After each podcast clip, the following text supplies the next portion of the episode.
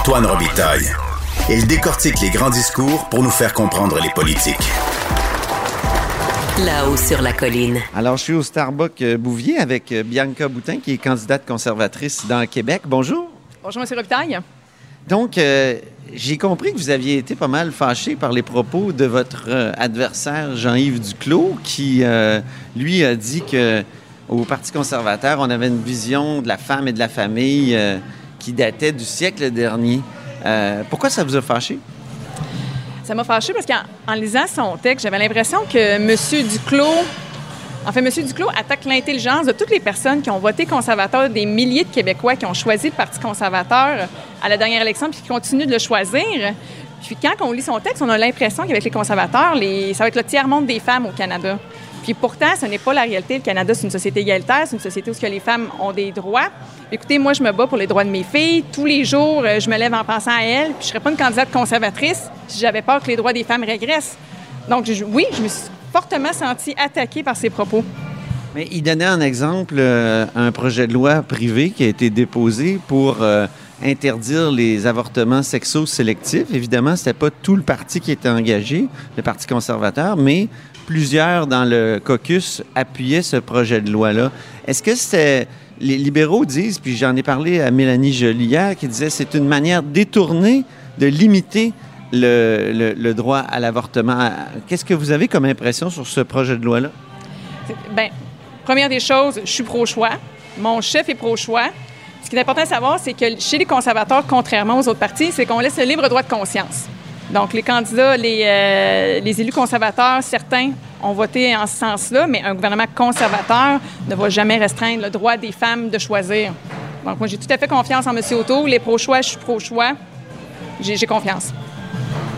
Pour ce qui est des garderies, euh, là, euh, M. Duclos, lui, a dit les garderies, c'est-à-dire transférer de l'argent aux euh, Canadiennes, euh, c'est pas la bonne manière de faire. On est mieux avec un, programme à la québécoise. Euh, Vous qui avez travaillé quand même comme porte-parole d'une ministre québécoise, euh, Lucie Charlebois, est-ce que c'est pas vrai, ça, que c'est, assez efficace, notre système, même s'il n'y a pas assez de place, là? Puis justement, avec 6 milliards que le fédéral va transférer au Québec, peut-être qu'il va avoir plus de place. Est-ce que est-ce que c'est pas juste que c'est mieux ça que de transférer de l'argent directement aux gens et aux familles?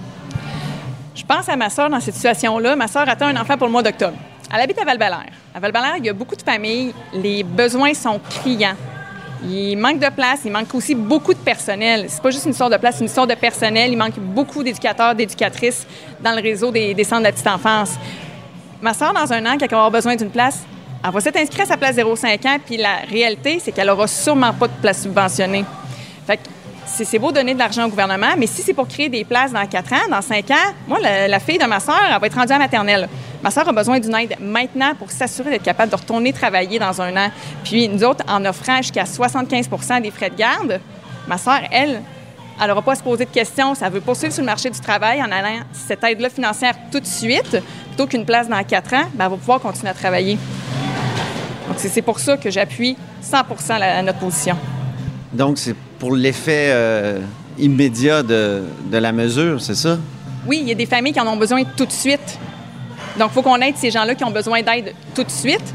Comme ma sœur, si elle n'a pas de place dans un an, il faut qu'on l'aide maintenant. Si on veut qu'elle continue sur le marché du travail, puis il faut qu'on soutienne ces mesures-là, puis qu'on remette de l'argent dans ses poches dès maintenant. Vous, vos enfants, est-ce qu'ils vont dans un CPE ou une garderie privée? Moi, j'ai gagné à la loterie. J'ai eu euh, deux places en CPE pour mes filles. Donc, mes- ça s'est passé. euh, j'ai vraiment gagné à la loterie parce que je, je vais m'en souvenir toute ma vie. J'étais au bureau, j'étais attachée de presse. On était un mercredi. Je reçois un coup de téléphone qui dit On a un enfant qui a déménagé. Si vous voulez la place, il faut commencer lundi. Moi, ma fille, à ce moment-là, elle avait huit mois. J'ai dit, oh, OK, je, je comptais pas, euh, je voulais pas la faire commencer tout de suite. Mais écoutez, je reçois l'appel, l'appel miracle du CPE. Donc, j'ai appelé mon conjoint. Tout de suite, on s'est dit, OK, oui, on prend la place, elle ira deux, trois heures par jour, mais puis il faut occuper cette place-là. On peut pas dire oui puis pas envoyer notre enfant. Il faut, qu'on l'occupe. Donc, elle a commencé tout de suite le lundi à huit mois. Puis euh, ça, il y allait des, des demi-journées, des deux, trois heures. Mais oui, j'ai eu cette chance-là. de- Donc, c'est un très bon programme. J'en bénéficie. Mais la réalité, c'est qu'il va en manquer des places, puis il manque d'éducateurs. Donc, il faut offrir une aide financière maintenant à tous ceux-là qui, comme moi, n'ont pas gagné à la loterie. Est-ce qu'on pourrait faire les deux? Donc, immédiatement transférer euh, un montant, mais quand même aider le gouvernement du Québec euh, à développer son réseau? Bien, c'est une compétence provinciale, l'éducation préscolaire. Donc, c'est au Québec. Le Québec, je suis convaincue qu'ils vont continuer à développer les places. Ça, c'est dans leur plan. Donc, je fais, je fais tout à fait confiance au gouvernement du Québec. Donc, euh, vous avez été porte-parole euh, d'une ministre du gouvernement du Québec. Pourquoi vous vous engagez au fédéral? Pourquoi pas au, au palier euh, du Québec? Ben, Pour différentes raisons, moi, le Parti conservateur, ça vient me chercher au plus profond de moi. Dans le passé, je ne m'étalerai pas euh, sur le sujet, mais j'ai été victime de certains actes criminels. Puis moi, les peines bonbons, je trouve ça inacceptable. Je veux que les gens, par exemple, les trafiquants de personnes, ils purgent des peines conséquentes à leurs actes. Par exemple, quelqu'un qui fait le trafic de personnes, on veut des peines consécutives, que chacune des victimes puisse avoir justice, puis que le criminel purge une peine pour chacune de ses victimes. Donc, que ça arrête de se faire en parallèle, par exemple, pour ce type de crime-là. Donc, juste pour ça, juste pour, euh, comment dire, ce, type de crime-là ou, ou- ou d'autres crimes? Donc, vous êtes pour une, euh, une justice un peu plus sévère, puis euh, qui écoute mieux les, les victimes, c'est ce que je comprends? Oui, il faut qu'on soit là pour les victimes en premier. Je crois beaucoup à la réhabilitation. Je pense que quand les, les criminels purgent leur peine, il faut leur offrir tous les programmes, leur donner la chance de se réhabiliter, euh, de faire des études. Ça prend tout ça, mais je veux aussi que la justice soit, soit servie, puis que les victimes se sentent écoutées, entendues, qu'on sache que, que les, que les criminels ont servi leur peine. Donc, euh, au Canada encore, on est trop, euh, on est laxiste là-dessus. Je pense qu'on peut faire mieux.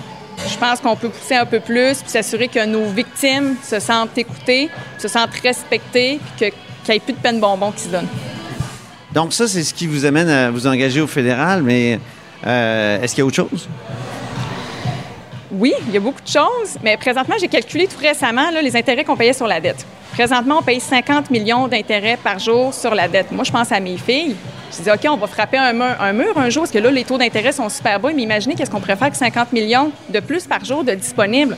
On pourrait en financer des projets, on pourrait en faire des, programmes sociaux, des infrastructures. On pourrait en faire vraiment beaucoup plus. Mais là, ça, c'est- c'est un poids qu'on traîne, cette dette-là, à tous les jours. Puis écoutez, ça nous coûte 50 millions d'intérêts par jour sans sans même qu'on ait payé le capital. Donc, je trouve ça important qu'on travaille à rétablir un équilibre budgétaire. Puis aussi, une des choses qui, fait en sorte que je m'engage au fédéral, c'est le respect des champs de compétences. Parce que Québec a des compétences qui lui appartiennent. Par exemple, pourquoi est-ce que le fédéral il reste ingéré dans le salaire des prépo, euh, salaires euh, dans le domaine de la santé? C'est une, compétence euh, du Québec. Le, fédéral n'a pas à s'ingérer là-dedans. Le, fédéral n'a pas à donner des conditions quand on envoie, quand on fait des transferts aux provinces, le Québec sait comment gérer son argent, connaît ses priorités, connaît sa population. Donc, je pense aussi que le fédéral, il faut, arrêter la- l'approche euh, de Ottawa le sait. Ottawa va faire des, programmes mur à mur. Non? Le Québec sait ce qui est mieux pour lui, on- n'a pas à donner des conditions à l'argent qu'on transfère. Vous êtes euh, retrouvé en Afghanistan à 20 ans. Est-ce que euh, vous trouvez que le gouvernement fédéral a, failli? Parce que les talibans ont carrément repris le pays? Donc vous, vous avez connu ça. là, C'était quoi? C'était en 2009, si je ne euh, m'abuse. Alors, euh, est-ce que justement le gouvernement fédéral a, failli? Est-ce qu'on pourrait faire mieux en relations internationales? c'est que j'espère qu'il sera pas trop tard. Toutes les personnes qui ont aidé le Canada, peu importe ce qu'ils ont fait, que ce soit des, conducteurs, des interprètes, euh, des gens qui ont soutenu les forces armées canadiennes pendant toutes les années où on était là, j'espère tellement que ce sera pas trop tard, qu'on va être capable de rapatrier toutes les, toutes les personnes qui voulaient revenir, en- qui voulaient quitter le pays. J'espère sincèrement que ce sera pas trop tard parce qu'écoutez, on ne sera pas de cachette. Là. Avec les talibans en place, là, les gens qui ont aidé les Occidentaux, ils vont, vont sûrement être exécutés. Là. Je pense pas qu'il y ait beaucoup de clémence envers ces gens-là. Donc, c'est notre, respons- notre responsabilité. Le Canada a un devoir moral, un devoir éthique de mettre en œuvre toutes les mesures possibles pour sortir les, les gens qui le souhaitent. Puis euh, actuellement, il, il fait comme il faut? Ben, ça fait plusieurs semaines qu'on en parle. Écoutez, je suis pas sur le terrain, mais j'espère qu'il n'est pas trop tard. Qu'est-ce que vous retenez de, de cette aventure-là en, en Afghanistan? Je pense qu'il y a beaucoup de bien. Je pense que ça a aidé beaucoup de femmes, beaucoup d'enfants à prendre un peu plus, euh, à prendre plus leur place, avoir plus de liberté. Donc, je pense que c'était quand même, euh, moi personnellement, j'en retiens quand même une expérience positive. J'espère que j'ai pu faire une petite différence en y allant, en soutenant les forces armées dans l'important travail qu'ils faisaient là-bas. Donc, euh, Vous avez été là six mois comme, comme femme dans un, en- environnement d'hommes parce que c'était principalement des hommes. C'était comment?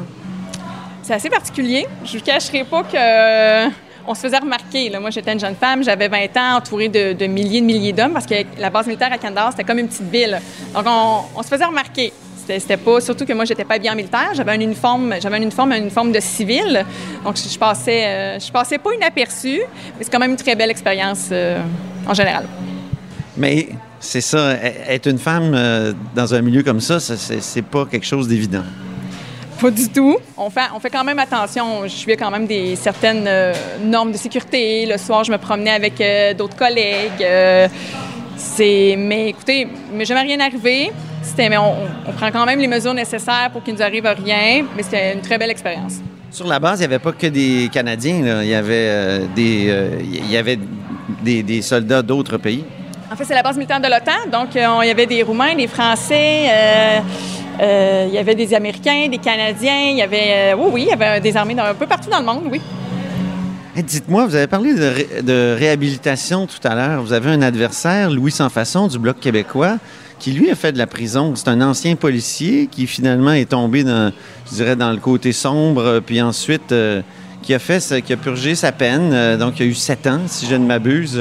D'abord, c'était une peine bonbon, ça, selon vous?